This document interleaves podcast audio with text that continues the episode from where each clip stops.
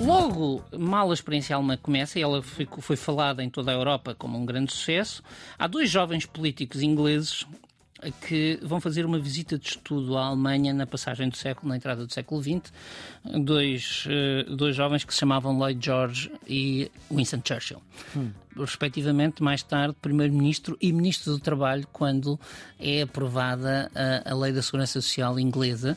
Em 1911 uh, eh, temos aqui, eh, digamos, um grande salto, um grande salto em frente. Dois conservadores. Enfim. Dois conservadores, embora eh, ficaram conhecidos uhum. como liberais sociais. E são os pais de um modelo liberal social. Estamos com Paulo Pedroso, foi governante nos governos de António Guterres 95-2001, secretário de Estado e ministro do Trabalho, um dos obreiros da ideia do rendimento mínimo garantido, hoje chama-se rendimento social de inserção, é professor universitário, tem obra publicada, é sociólogo de formação do ISCTE, o Instituto Superior de Ciências do Trabalho e da Empresa, da Universidade de Lisboa, formação mais específica em Sociologia Rural e Urbana, mas a vida profissional e política levou-o para as questões do trabalho e é por isso que está aqui no, neste Serviço Público Bloco de Notas, que é um programa que já sabe, ajuda quem está nos últimos anos do secundário, mas também quem quer saber mais. E hoje vamos querer saber mais sobre políticas sociais uh, depois das guerras do século XX, a primeira e a segunda, como é que ao longo do século XX o Estado se foi organizando por forma a criar uma rede de, no fundo, de apoio ao cidadão, aquilo a que depois se veio a chamar o Estado de Providência. Doutor Paulo Pedroso, muito obrigada. Continuamos a querer saber mais sobre o Estado de Providência. Esta ideia, já falámos disso, começou na Alemanha nos finais do século XIX, de Bismarck, mas não ficou só pela Alemanha, espalhou-se. Muito pelo contrário, foi uma mancha de óleo e em das menos, boas, Paulo Pedroso, das boas, das boas. em menos de 30 anos todas as grandes nações europeias e incluindo uh, as, uh, os antípodas, portanto a Austrália e a Nova Zelândia, uhum. uh, e também os Estados mundo ocidental e os Estados, assim, Estados é? Unidos. Portanto, nós podemos dizer que entre 1880 e 1930 o mundo mudou radicalmente nesta afirmação de que as pessoas têm um núcleo fundamental de coisas que podem pedir ao Estado, temos que podem exigir do Estado em torno da proteção social. Mas em cada país à sua maneira. Pelo meio veio uma guerra, não é? Pelo meio há uma guerra, mas isto começa ainda antes da guerra, embora depois se prolongue. Mas pelo meio entra uma questão que às vezes é subvalorizada. Cada país tem uma história própria. Não há dois sistemas de segurança social iguais. Hum. Há uns muito parecidos e não é por acaso. A Alemanha, a Áustria, uhum. até a França estão num núcleo, mas a Inglaterra, a Os ingleses têm sempre que fazer a coisa à sua estão maneira, noutro é? sítio e hoje há um, um, um sociólogo dinamarquês chamado Gosta Esping Andersen uhum. que escreveu um livro portanto. que ainda é vivo, dá aulas em Barcelona, ou pelo menos há poucos anos dava, aliás, é um grande amigo de Portugal, vem cá muitas vezes, uhum. mas o Ghost Esping Anderson escreveu um livro que se tornou canónico para classificar os estados de previdência. Portanto, Sim. basicamente, nesse livro, ele diz que há três tipos de estado de, estado de previdência. Já agora o livro chama-se? Three Worlds of Welfare Capitalism, os três mundos do capitalismo de bem-estar. Não há, que eu saiba, tradução portuguesa do livro certo. todo, embora Estava... haja do capítulo fundamental. Do capítulo fundamental há até uma tradução que se encontra online publicada por uma, por uma revista. Mas estava a falar dos três Estados? Dos três Estados. Portanto, quais são os três Estados? O modelo alemão uhum. Deu origem portanto, a um Estado de Providência centrado em o Estado apoiar a família no cumprimento das suas funções. Muito inspirado naquela base dos socialistas de Cátedra, mas depois muito inspirado na doutrina social da Igreja e no pensamento social cristão, uhum. aprofundado depois da Segunda Guerra Mundial na República Federal Alemã, este modelo assenta uh, nos seguintes princípios. O Estado organiza uma segurança social contributiva, que depende dos descontos dos trabalhadores e das empresas, este é o seu núcleo fundamental, uhum. mas como as famílias têm progressivas dificuldades em cumprir as suas funções, no fundo o Estado supera eh, as falhas das famílias apoiando-as a elas ou a instituições intermédias, uhum. nomeadamente instituições de solidariedade social, no cumprimento dessas funções. E é assim que nós temos que, por exemplo, como é que o Estado apoia as famílias com filhos? Através de um abono de família generoso. Este é o modelo alemão. Agora, este abono de família generoso ajudou a que as mulheres entrassem mais tarde no mercado de trabalho e menos. Portanto, a que muitas mães com filhos acabassem por ficar em casa. Uhum. Mas se não podem ficar em casa, então é necessário que haja creche e pré-escolar. Então aí o Estado apoia instituições uhum. que as famílias cofinanciam para, uh, para o pré-escolar. O que é que fica de fora neste modelo? Ficam de fora duas coisas. Os cuidados a área dos cuidados que é entregue completamente à família, portanto é uma responsabilidade familiar. Uhum. Cuidar uh, das criancinhas até elas poderem... E ficavam de fora os pobres. Uhum. Ou seja, as pessoas que não tendo contribuído não, uh, não têm benefícios. Uhum. E é isto que, a seguir à Segunda Guerra Mundial, uh, o, o, o, Estado Social Alemão refina. Uh, começando pelos pobres, o Estado Social Alemão criou dispositivos de assistência social, de ajuda social, assim chamada, uhum uh, que são dispositivos de rede de proteção básica uhum.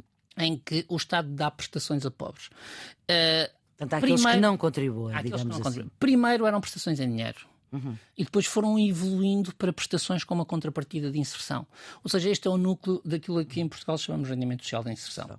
Sim. E que nasce no contexto da luta contra a pobreza para suprir uma falha do sistema chamado bismarquiano. O uhum. sistema bismarquiano. Nasce na passagem do século XX não, não, século XXI. Esta, esta, transição é feita uhum. sobretudo a seguir à Segunda Guerra Mundial. Sim. Uh, e, portanto, o, o sistema em Portugal, ah, sim, sim. o, o não, rendimento sim. mínimo de inserção. Uh, nasce no fim do século XX, não é? Uhum. Portanto, mas assim, no, no sistema alemão, o que é que nós temos? Historicamente, o sistema alemão está centrado em pensões e subsídios a pessoas que trabalham. Uhum. E teve dois buracos para tapar, digamos assim. Como ajudar os que não têm trabalho e, a seguir à Segunda Guerra Mundial, desenvolve-se um dispositivo de assistência social que vai dar origem a coisas da família, daquilo que nós hoje chamamos aqui de rendimento social de inserção. Uhum. E tem um segundo buraco, que é os cuidados, porque se assume que os cuidados são responsabilidade da família, o Estado apenas substitui à família. E a certa altura a Alemanha tinha uma grande crise nos cuidados. Uh, daí que, há algumas décadas, o sistema alemão tenha introduzido, tenha resolvido este problema pela via clássica da segurança social, que é a criação de um adicional de contribuição para a segurança social, para os cuidados de longo prazo. E, portanto, hoje os trabalhadores contribuem mais cerca de 3% do seu salário para financiar o dia em que vão precisar de um lar de idosos ou de eh, um internamento de ou de um apoio domiciliário uhum. ou de cuidados de saúde que não são os cuidados de saúde aguda, não são os cuidados hospitalares. Portanto, o chamar, aquilo que na linguagem internacional se chamam o long-term care, portanto, os cuidados de longo, de longo prazo. Uh, este é o modelo alemão. Seguros públicos obrigatórios para trabalhadores, dificuldades na, no setor dos cuidados e dificuldades no tratamento dos pobres. Mas logo uh, mal a experiência alemã começa, e ela foi, foi falada em toda a Europa como um grande sucesso, há dois jovens políticos ingleses que vão fazer uma visita de estudo à Alemanha na passagem do século, na entrada do século XX, dois, uh, dois jovens que se chamavam Lloyd George e Winston Churchill. Hum respectivamente, mais tarde, Primeiro-Ministro e Ministro do Trabalho, quando é aprovada a, a Lei da Segurança Social inglesa. Em 1911 uh, eh, temos aqui, uh, digamos, um grande salto, um grande salto em frente. Dois conservadores. Enfim. Dois conservadores, embora uh, ficaram conhecidos uhum. como liberais sociais. E, portanto, são os pais de um modelo liberal social.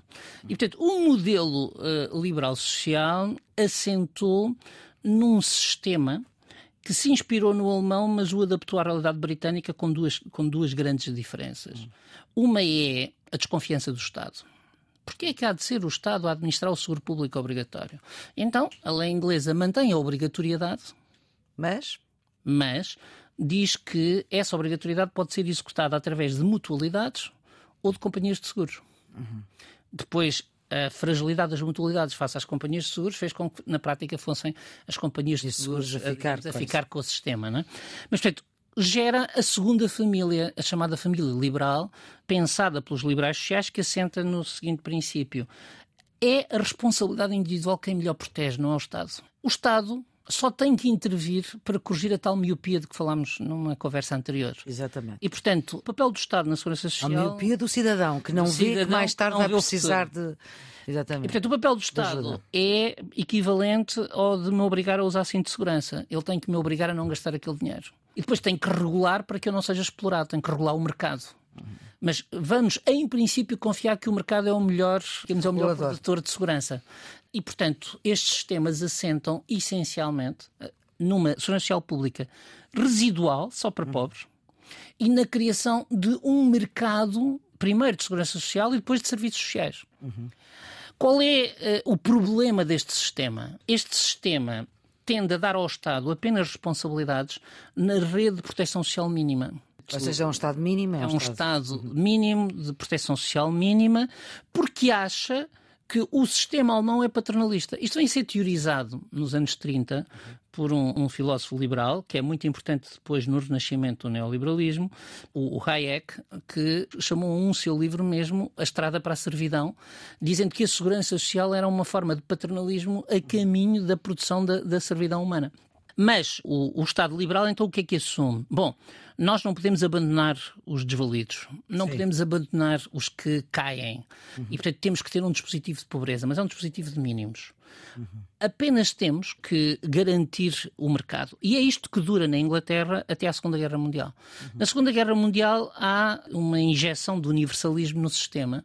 E, portanto, hoje, eh, quando nós olhamos para o sistema de inspiração britânica, nós temos que o sistema de mínimos criava um problema essencial. E esse problema era a não cobertura da saúde. E, portanto, como cobrir a saúde? Que é ainda hoje o grande dilema dos países, dos países liberais. Os Estados Unidos mantiveram até hoje a regulação da saúde no mesmo forma que a segurança social, portanto, pelo sistema de seguros. Cada um trata de si, não é? Cada um é responsável por si. Ora, uhum. os britânicos acharam que a saúde devia ser excepcionada deste domínio. Uhum. E, portanto, o princípio é o de que a responsabilidade individual é o que melhor protege os cidadãos. Portanto, no fundo, Homo económicos é aquele que, que funciona, mas os britânicos tiveram que resolver os problemas de, por um lado, excesso de pobreza, uhum. lutam até hoje com esses problemas na perspectiva de que o seu sistema gera eh, as chamadas armadilhas de pobreza, ou seja, as pessoas que dependem dos benefícios e não se libertam deles. Uhum. que o Estado, aliás, tem procurado defender-se delas. Basta verem o filme Will Daniel Blake para verem, uhum. digamos, como até hoje essa tensão existe uhum. entre o Estado e os, eh, e os beneficiários. Gera um problema que é os eleitores vão tentar limitar os recursos públicos do Estado de Providência, porque, no fundo, eu, quando pago, estou a pagar um dinheiro que não espero receber nunca. Uhum. E tem uma outra uh, componente, a de que há falhas de mercado. Há áreas em que o mercado não intervém não eficazmente. E os britânicos procuraram resolver isso com o desenvolvimento a seguir à Segunda Guerra Mundial da saúde pública e da educação pública. Uhum. A terceira grande família surge a seguir à Segunda Guerra Mundial e é dos países escandinavos. Eh, já falámos aqui eh, dela na nossa primeira conversa.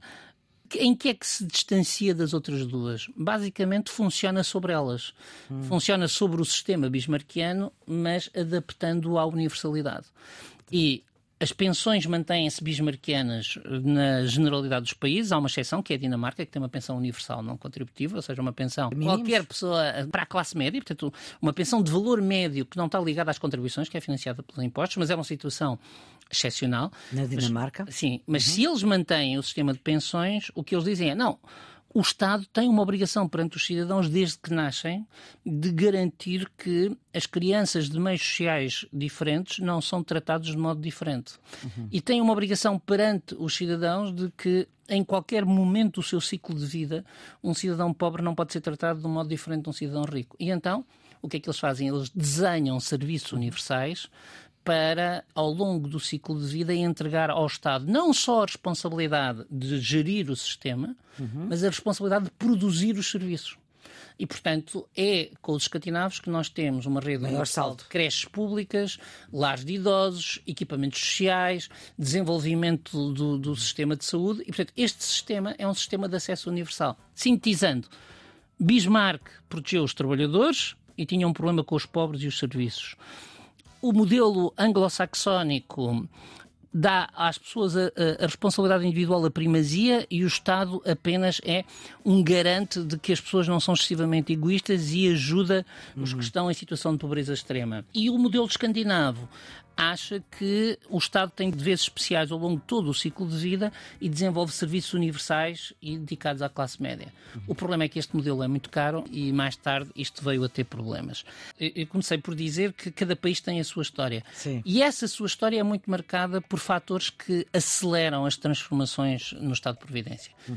E basicamente há dois fatores que aceleram, uh, digamos que aceleram muito o, o Estado de Providência, que são as guerras e as crises económicas. Vamos ficar por aqui nesta nossa conversa, Dr. Paulo Pedroso. Voltaremos noutro episódio do Serviço Público o Bloco Notas, a produção de Ana Fernandes, a gravação de eh, Guilherme Marques. Tenham um bom dia.